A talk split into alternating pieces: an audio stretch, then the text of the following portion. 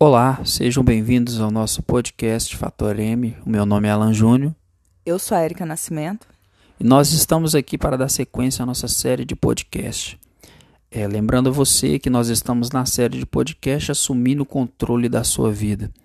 Se você perdeu o primeiro capítulo que, que abordamos aqui, que foi quem você tem culpado, eu te peço que vá lá e escute esse podcast para que esse faça sentido esse conteúdo e você consiga realmente a transformação total na sua vida. E o nosso segundo episódio de hoje é saindo do papel da vítima. Sim, como nós abordamos no último capítulo, nós identificamos quem era o responsável da nossa história. E para sair do papel da vítima, esse é o primeiro passo: identificar o responsável. Se eu sou responsável, não tem como eu ser vítima. Como nós dissemos no último podcast, nós identificamos o culpado. E a palavra culpa nós não usamos no nosso vocabulário, você já sabe disso. Nós usamos a responsabilidade. E sair do papel da vítima nada mais é do que assumir o protagonismo da nossa história. E eu quero te dizer que esse podcast, como todos os outros que, que foram produzidos, estão nas principais plataformas digitais né, de áudio, que é o Google Podcast, no Spotify, estamos também com ele no YouTube. Então, se você estiver ouvindo pelo YouTube, eu te peço que se inscreva nesse canal, compartilhe, é, ative os sinos de notificação para você receber todo o conteúdo que vai ser postado e de forma transformadora mudar a sua história de uma forma geral também a sua vida. Então vamos lá, Érica, para a gente começar esse podcast abordando esse segundo episódio, saindo do papel da vítima. O papel da vítima existe? E como existe, hein, gente? Quem nunca se colocou nessa posição? Eu posso te dizer que existe porque eu fui a vítima por muitos anos na minha vida.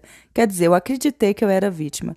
Por anos e anos eu acreditei que tudo que acontecia comigo era responsabilidade de alguém, dos meus pais, da igreja, do meu marido, da gravidez que não foi planejada, até mesmo em Deus eu cheguei a buscar responsabilidade por tudo que acontecia comigo. E o papel da vítima existe, viu, Alan? Infelizmente ele é uma realidade na nossa sociedade. E o papel da vítima, a gente sabendo uma vez que ele existe, como que a gente consegue identificar? Quais são as características de uma pessoa que tem esse comportamento de vitimismo, é, quais as características que ela carrega. É uma pessoa que sempre tenta justificar as suas escolhas e os acontecimentos da sua vida colocando a responsabilidade em outro alguém. Essa pessoa sempre se coloca numa posição de inferioridade, de coitadismo. Ela sempre está ali numa posição de sentir dor de si mesmo, que é o pior estágio que um ser humano pode chegar. E até que ponto a gente, nós sabemos que a pessoa que carrega consigo o vitimismo, ela se vê vítima da sociedade, ela se vê vítima na sua escola, no seu ambiente de trabalho, no seu ciclo social. Quais as consequências é, que podem acarretar na vida dessa pessoa com esse tipo de comportamento? A total falta de crescimento em todas as áreas da sua vida. Estar no papel da vítima é um papel confortável, cômodo demais. Se eu sou vítima, eu não preciso assumir a responsabilidade das minhas escolhas, do que me acontece. Sempre a culpa é de outra pessoa. Eu transfiro a responsabilidade. E a maior consequência é a pessoa não cresce em nenhuma área da sua vida. Não cresce emocionalmente, não cresce financeiramente, não cresce em seus relacionamentos. É uma pessoa estagnada como que surge o vitimismo em si? É, será é uma coisa genética, é um comportamento adotado é, na infância ou a pessoa desenvolve depois de adulto esse tipo de comportamento? Olha, isso varia de pessoa para pessoa. Cada pessoa age de forma diferente. Pode acontecer na infância?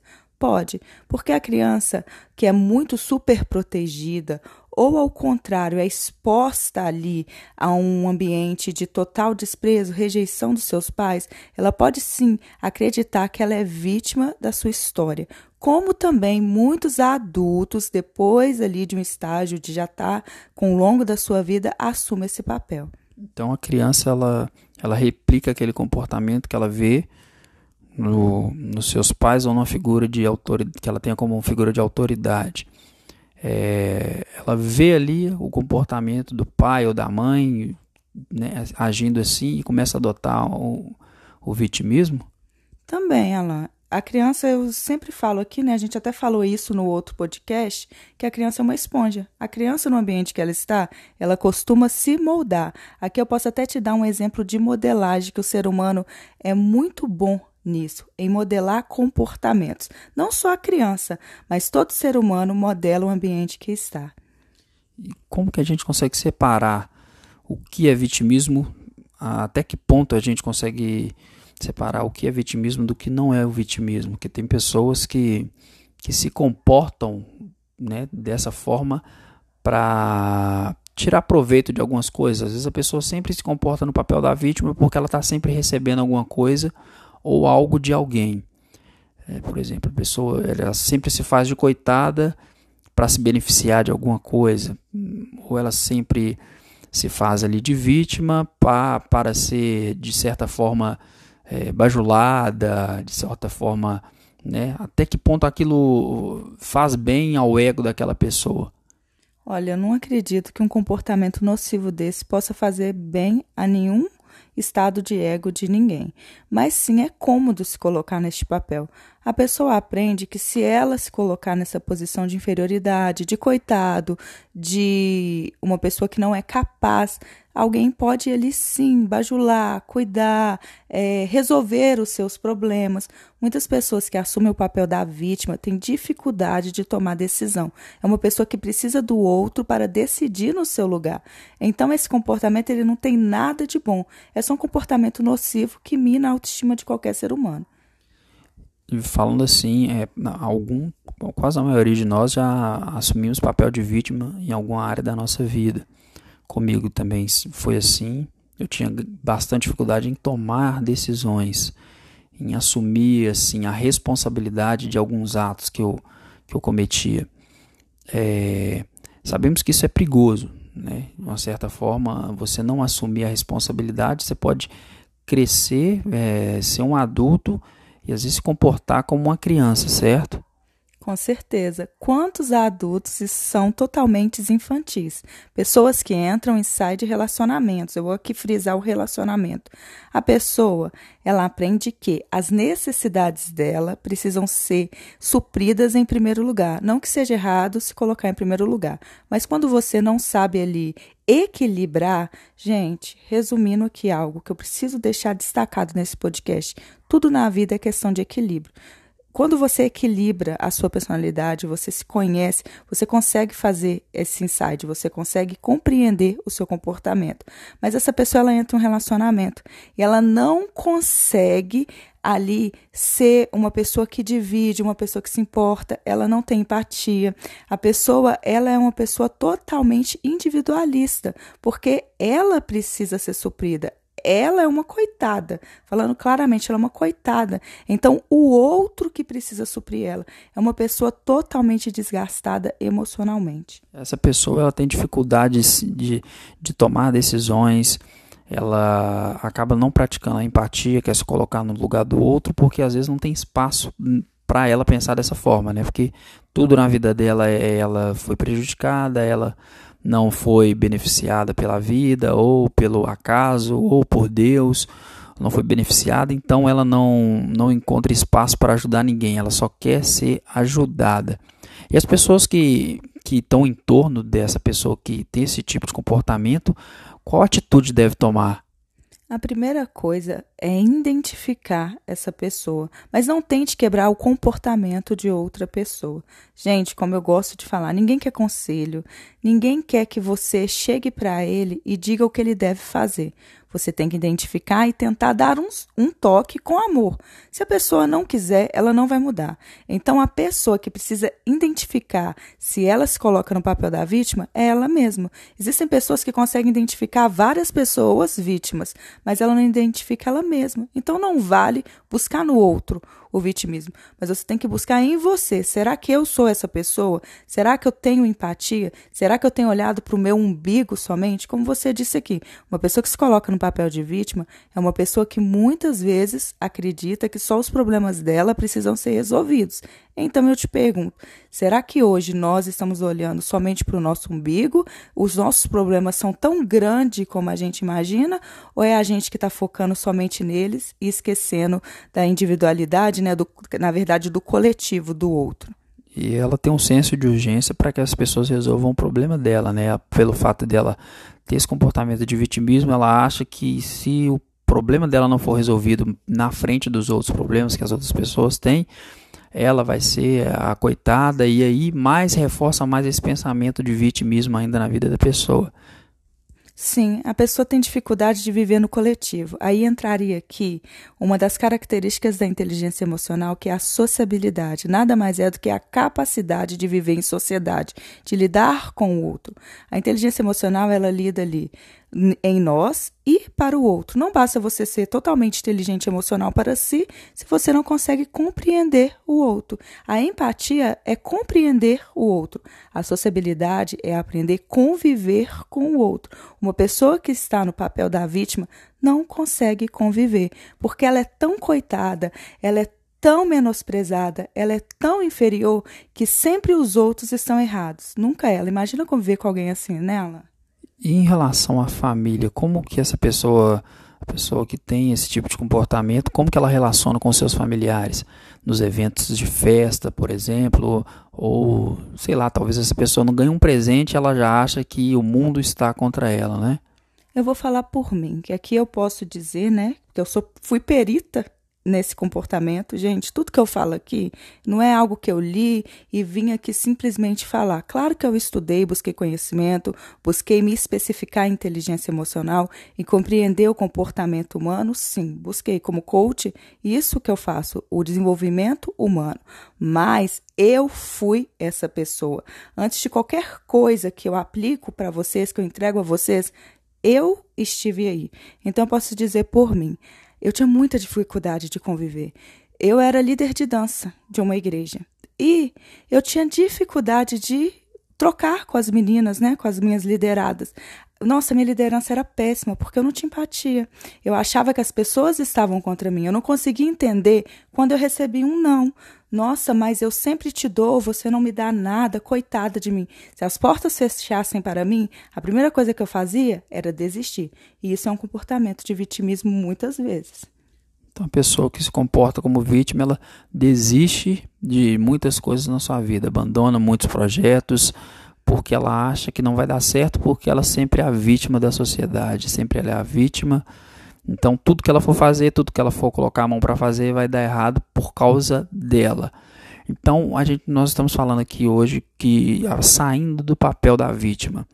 Então, qual que é o primeiro passo que a gente sabe que não, não deve ser nada fácil você sair desse papel, porque para muitas pessoas é um papel até confortável ficar ali se mantendo como coitada, recebendo tudo que as pessoas estão ao seu redor te dando, te vendo você como coitado, você não cresce, não amadurece.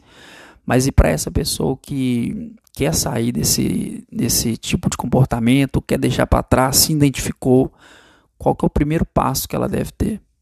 O primeiro passo é tomar consciência do comportamento. Você identifica o comportamento, o que é que você faz? Você toma consciência. Quando você toma consciência, fica muito mais fácil de mudar o padrão comportamental, de sair dessa posição. Ser humano é maravilhoso, gente. Nós podemos transcender todos os dias, evoluir, modificar. Se você identificar em você hoje esse padrão, primeira coisa que você pode identificar, todas as vezes que alguém erra com você, como você costuma agir? Você se coloca sempre no papel de inferior ou você tenta compreender o outro? Para você, a vida é um fardo e você é uma vítima, todo mundo está contra você ou você entende que nós somos seres humanos e que nós estamos aqui aprendendo, evoluindo, errando, crescendo com os nossos aprendizados? Identificando ali o primeiro passo, então, pessoa identifica que ela está vivendo no papel de vítima, ela quer tomar uma atitude de sair dessa posição, ela, ela tem que ter calma no primeiro momento, certo? Para começar a agir, para começar a tomar, tomar certas atitudes ali.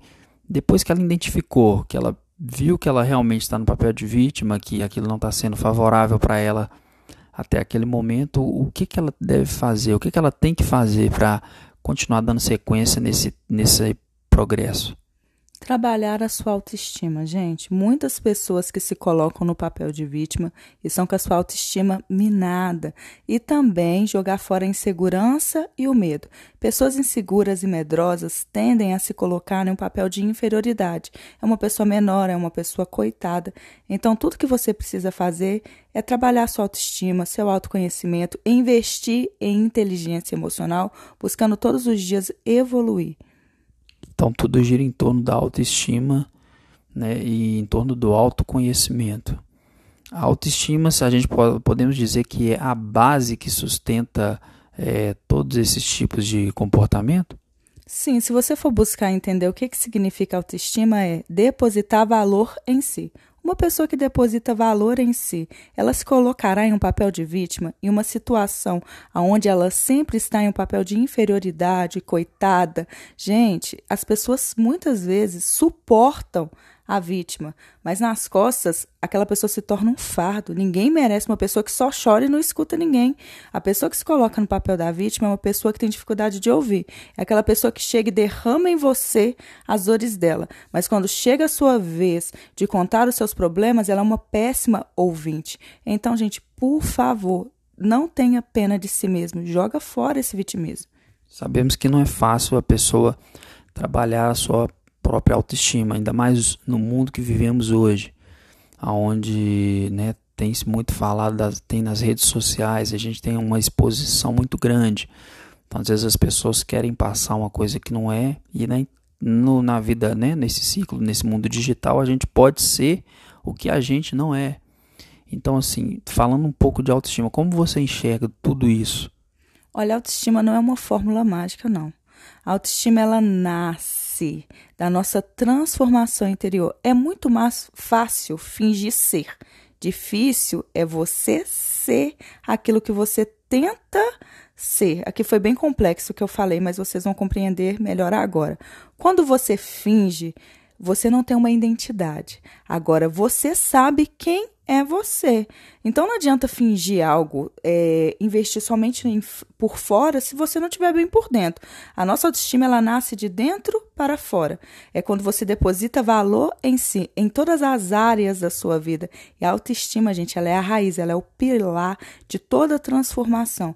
Quando você deposita valor em si, você sai do vitimismo, você sai do complexo de inferioridade, você deixa de estar também muitas vezes em depressão e autoestima não é que você se considera a pessoa mais perfeita do mundo, que o seu ego é inflado. Autoestima não é egocentrismo, gente. Autoestima é entender que você é um ser humano que tem valor, é entender os seus defeitos, as suas qualidades. A autoestima está ligada à nossa autoimagem, a forma que a gente nos, a forma que você se enxerga. E você fala muito com a mulher, né, com o público feminino para para tentar resgatar essa autoestima né, que foi perdida por, por muitas mulheres que a gente vê hoje em dia, é, principalmente né, na rede social. É, como você você que trabalha nesse meio, você que trabalha com a mulher, qual que é a maior dor que você vê no meio do público feminino em relação à autoestima? A dificuldade de se aceitar em um todo.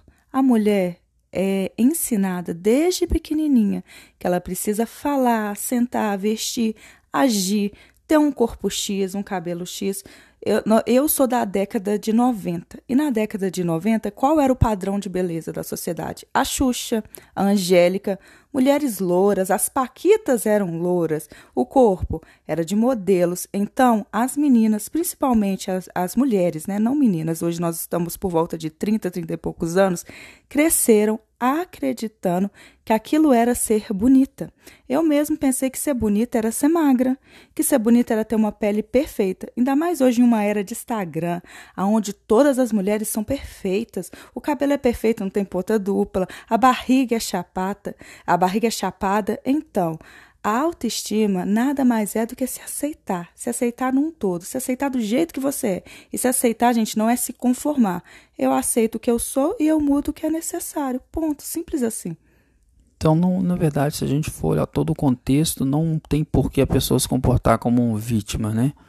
Não existe o vitimismo, na verdade, assim, falando de uma forma assim, a pessoa que ela vê um padrão de beleza na outra, ela se acha inferior à outra pessoa pelo fato da outra é, ter um padrão social, né, uma vida financeira né, melhor do que ela, ou ter um padrão social melhor do que o dela, ou ter né, vestes melhor do que a dela, ter uma condição melhor, um carro melhor, um relacionamento melhor. As pessoas se espelham muito no outro e quando ela não vê aquilo nela, ela não reconhece o seu verdadeiro valor, ela começa a, se tornar a, a, vítima né, da sua história. É, eu acho que é aí que ela começa a perceber que ela realmente ela é coitada, que ela nunca vai chegar no patamar do fulano que ela pensa, do Beltrano que ela almeja ser. Como que a pessoa deve pensar em relação a isso? Essa pessoa que gosta muito de se espelhar nas outras pessoas. É, o que, que ela tem que fazer para começar a pôr um fim nisso ou ver que isso está começando a prejudicar a sua vida? Primeira coisa, gente, se tem uma coisa que é chata, que se tem uma coisa que é, é você totalmente ser maldosa com você, mulher, é você se comparar com outra pessoa. Olhe para os dedos da sua mão. Eles não são iguais. Se você olhar a sua mão, as suas digitais, não é igual a de ninguém. Ou seja, você é um ser único. Então, por que, que você está se comparando com o outro? Primeira coisa que você tem que identificar é por que eu me comparo. Por que, que eu tenho necessidade de ser melhor do que o outro? Porque, gente, isso aí muitas vezes está escondida a semente da inveja, a necessidade de ser melhor do que o outro. Olhando aqui na minha ótica, a grama do vizinho vai ser sempre mais verdinha. Mas quando você troca de lugar com o outro e você anda com os sapatos dele, que você assume aquilo que ele é, aí sim você entende que os problemas de todo mundo é igual, que todo mundo está buscando uma evolução. Então, se você quer se comparar, se compare com você. Se você quer um padrão de beleza, busque o seu padrão de beleza. O seu corpo não é igual ao meu, seu cabelo não é igual ao meu, as suas vontades, os seus sonhos não são os meus. Você é um ser humano único. Então, se compare com você. Boa, então a gente é, tá falando aqui né, desse, de abandonar esse papel de vítima, de sair dessa posição. E eu quero voltar a frisar com você que se você que se esse podcast estiver te ajudando, essa série de podcasts estiver transformando a sua vida, que compartilhe com a pessoa, compartilhe com, com uma amiga, com um amigo para que possa alcançar mais vidas esse tipo de conteúdo e ajudar no, como um todo, né? E saindo do papel da vítima, a pessoa identificou que ela é vítima, ela identificou que realmente ela se comporta daquela forma, que ela não deve mais ficar assim, então ela resolve ter o primeiro passo, que é o autoconhecimento. Ela passa a se conhecer, é, a olhar o seu cenário numa vida como um todo. E a pessoa se, se conhecendo ali, ela começa a identificar né, certas coisas na vida que ela precisa mudar. É, existe um senso de urgência por onde começar, por onde, qual que, qual os, os primeiros passos para aquela pessoa que começa a praticar o autoconhecimento na sua vida tem que começar a fazer para que corra tudo bem. Olha, existe sim um senso de urgência. Se você quer mudar de vida verdadeiramente, você não deixa nada para depois. O nosso cérebro ele não trabalha com amanhã, ele trabalha no agora.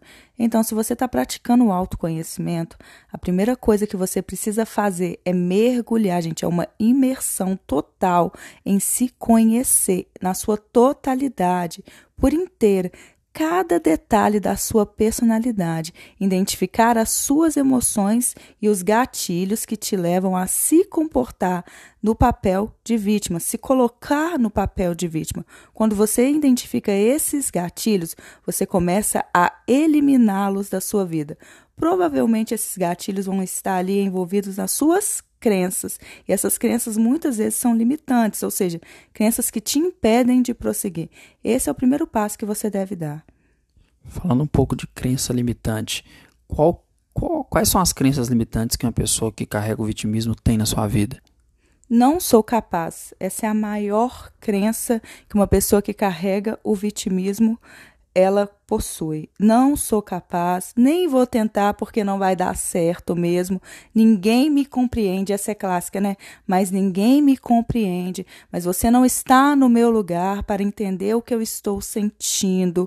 Mas também, né, se a minha mãe não tivesse feito isso comigo há 1500 anos atrás, é uma pessoa que sempre se coloca neste papel de inferioridade, de coitado. É aquele verdadeiro ditado, né? Não tem coisa pior do do que uma pessoa sentir pena da gente. Agora imagina você sentir pena de você mesmo. Gente, ninguém merece ser vítima, viu? Eu te falo porque eu já fui a vítima da história. E quando você identifica essas crenças, você substitui ela por crenças possibilitantes, por crenças fortalecedoras. Você identifica, você toma consciência, identifica e você substitui essas crenças para que assim você chegue ao próximo passo, que é tema do próximo podcast. Então, as crenças ela têm um, um, poder muito grande na nossa vida, né? A gente começa a carregar crenças desde a infância que nos acompanham no decorrer da nossa vida e nos impedem muitas vezes de conseguir certos objetivos na vida. Tem pessoas que têm crenças com dinheiro, crenças com relacionamento, crenças com igreja, crenças em relação a Deus, em relação à sua vida e em relação à sua autoestima. Então, falando aqui um pouco de crença também, que tudo isso está é, tá tudo num pacote só, né? Que a gente está falando aqui do vitimismo, mas está tudo num pacote só. É, a pessoa que carrega o vitimismo tem crenças limitantes na sua vida. E essas crenças limitantes, elas normalmente elas são criadas, elas a partir começam a surgir a partir de qual idade na pessoa assim? Olha, de 0, de 7 a 14 anos ali é estabelecida a personalidade da criança ou adolescente. A criança ela é como se fosse um HD limpo, né? Ela nasce, não tem nada nela. E ela ali, ela vai sendo moldada, ela vai sendo programada por uma figura de autoridade. Pode ser um familiar, um professor, televisão, o ambiente, gente, ele pode influenciar muito nas nossas crenças.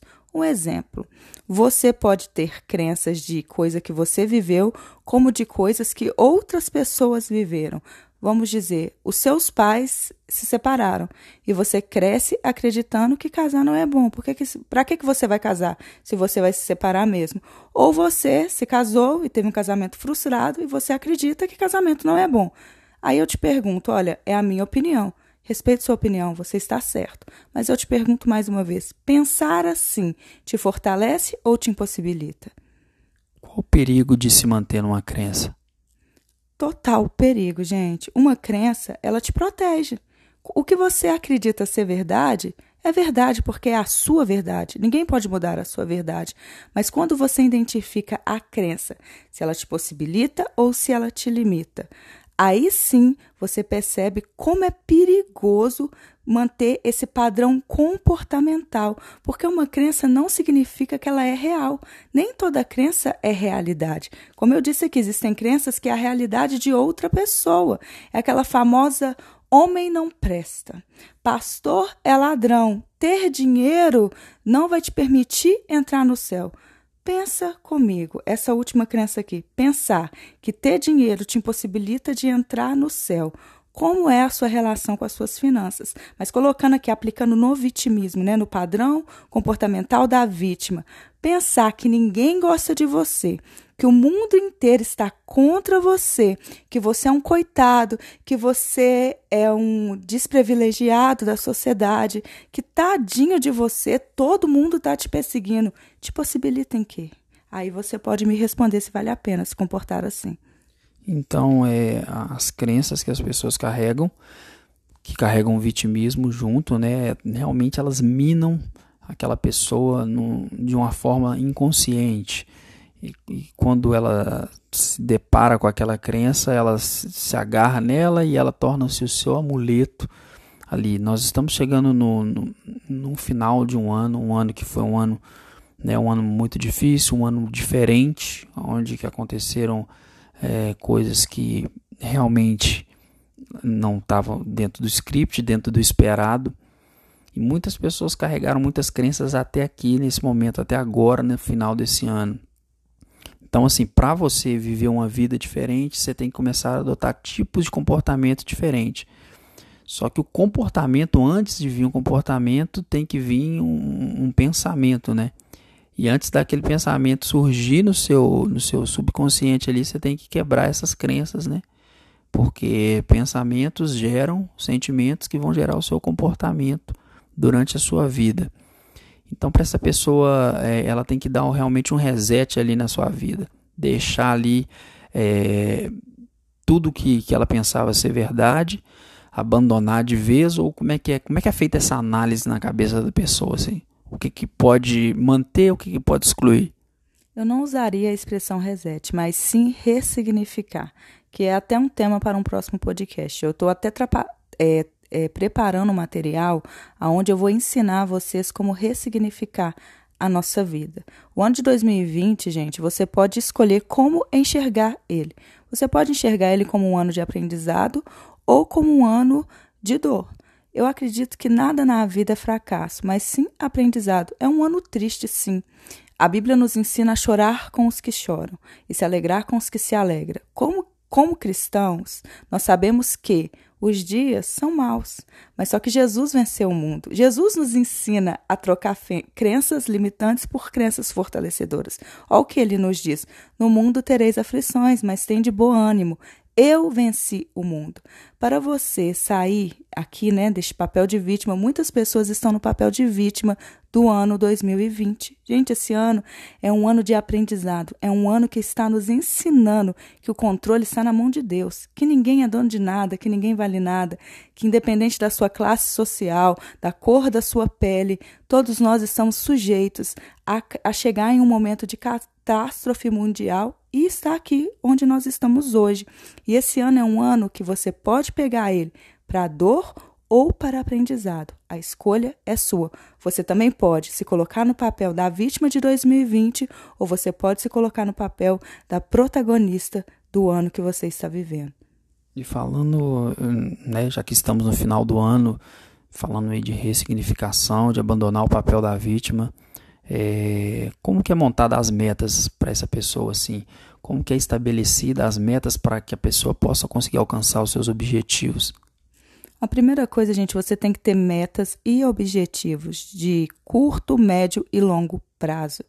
Olha, tudo que você toma consciência se torna palpável. E o nosso cérebro também, ele funciona dessa forma. Então, para você traçar metas, tenha metas que são palpáveis, que são tangíveis, metas que você possa compreender. Olha, eu quero um carro. Para quando? A cor, você tem dinheiro, seja assim específico também em traçar as suas metas. Você precisa poupar quanto para você ter um carro? Até que mês você vai comprar esse carro?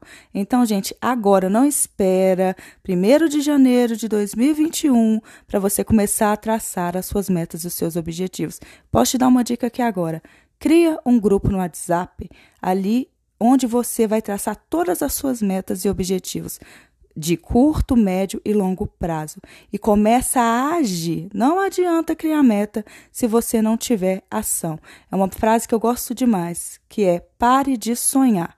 Primeira vez que eu vi isso, eu falei, gente, mas a vida já é tão, né? Eu me colocava no papel de vítima, como é que eu vou deixar de sonhar? A única coisa que pobre tem é sonho, crença limitante.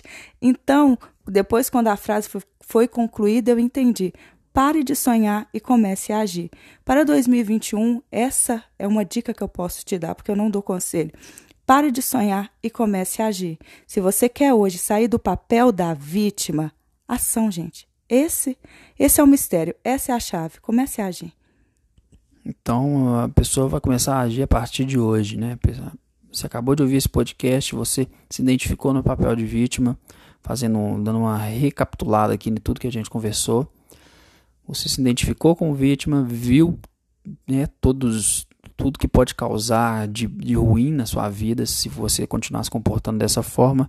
Então você reconhece que você é a vítima, você identifica, faz aquela identificação, começa a trabalhar o seu autoconhecimento e a sua autoestima através da inteligência emocional.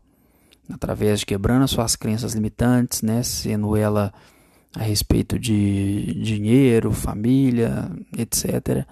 E você começa a mudar a sua vida e escrever as suas metas ali para uma mudança no geral. E essas metas, elas na vida das pessoas, as pessoas gostam muito de fazer, né? É, propósitos assim, escrevem as metas para o próximo ano, só que não tem consistência.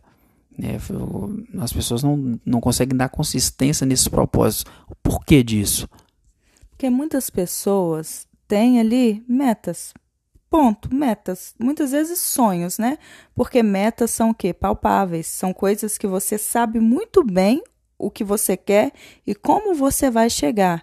Só que existem pessoas que só sonham. Ah, eu gostaria tanto de ser uma mulher empoderada, uma mulher que é dona das minhas emoções, uma mulher que identifica os meus comportamentos. Eu queria tanto sair dessa posição de dó de mim, sair dessa depressão, dessa síndrome do pânico, da ansiedade. Eu não sei, né? Qual é o seu problema hoje? Posso dizer pelo que eu passei há dois anos atrás. Eu queria tanto compreender por que eu sou assim. A pessoa, a primeira coisa que ela precisa fazer é traçar a meta e colocar ali como, quando, de que forma e começar a agir. Simples assim, gente. É parar de sonhar e começar a agir. Não existe fórmula mágica, né? Não mesmo, gente. A única coisa que caiu do céu que a gente sabe foi o diabo. E olha para você ver que presente de grego que é. Nada é fácil na vida. Tudo na vida vem com suor. Tudo na vida é esforço, é escolha. Você tem escolha de sofrer, você tem a escolha de transformar, você tem a escolha de se lamentar, de ficar aí deitada na cama chorando por mais um ano ou se levantar, mesmo que seja arrastando, e começar hoje a sua transformação. Então é isso aí, pessoal. Estamos chegando. Foi um papo bem esclarecedor. Né? A gente chegou, estamos chegando ao final desse podcast. E lembrando a você que se perdeu o primeiro episódio, quem você tem culpado, que você vá lá, escute o primeiro episódio e compartilhe também. E esse segundo episódio, saindo do papel da vítima, conteúdo claro, conteúdo esclarecedor aqui, para você realmente deixar esse papel de vítima de lado. Lembrando a você mais uma vez que esse podcast ele vai estar nas principais plataformas de áudio como o Google Podcast, o Spotify, o iTunes. Vai estar também no YouTube aí, no canal do YouTube. Você possa se inscrever, deixar o seu like aí, ativar o sininho de notificação para receber um conteúdo exclusivo, um conteúdo de qualidade transformador para a sua vida. Então, eu quero te pedir, te fazer um convite para o próximo e último capítulo dessa série de podcast. Lembrando que o tema é assumindo é, o controle total da sua vida. Qual que vai ser o terceiro tema desse podcast para fechar com chave de ouro, Eric? Será, gente, a ação. O que que move o mundo? Ação, agir. Não adianta aqui ficar parada, sentada no papel da vítima. Você identificou, olha, eu me vitimismo, sim, essa pessoa sou eu? Ok, e aí, o que, que você vai fazer? Chorar ou vender o lenço? Eu sempre escolho vender o lenço. Então, gente, o próximo capítulo do nosso podcast é Assumindo o protagonismo da sua história. Se eu fosse você, eu não perdia. E para terminar, quais são as suas redes sociais? Gente, eu estou no Instagram, Pastor Érica Nascimento, no Facebook, no YouTube e no TikTok. Vai lá, Acompanha nos stories e se você ainda não está no meu canal do Telegram, o que, que você está esperando? Lá tem um conteúdo separado exclusivamente para você, mulher, que quer sair deste papel de vítima agora e assumir o protagonismo da sua história. Então é isso aí, pessoal. Vamos encerrando por aqui. Quero te agradecer por ter ficado conosco aqui nesse podcast. Você que gosta desse tipo de conteúdo voltado em áudio, é, que você possa continuar acompanhando esse trabalho, porque vai ter muito conteúdo exclusivo nesse formato de podcast aí para você que pode ouvir enquanto você vai para o seu trabalho, enquanto você está dentro do ônibus escutando. Então que esse conteúdo possa ter transformado a sua vida e até a próxima. Até a próxima, Deus abençoe, fique na fé.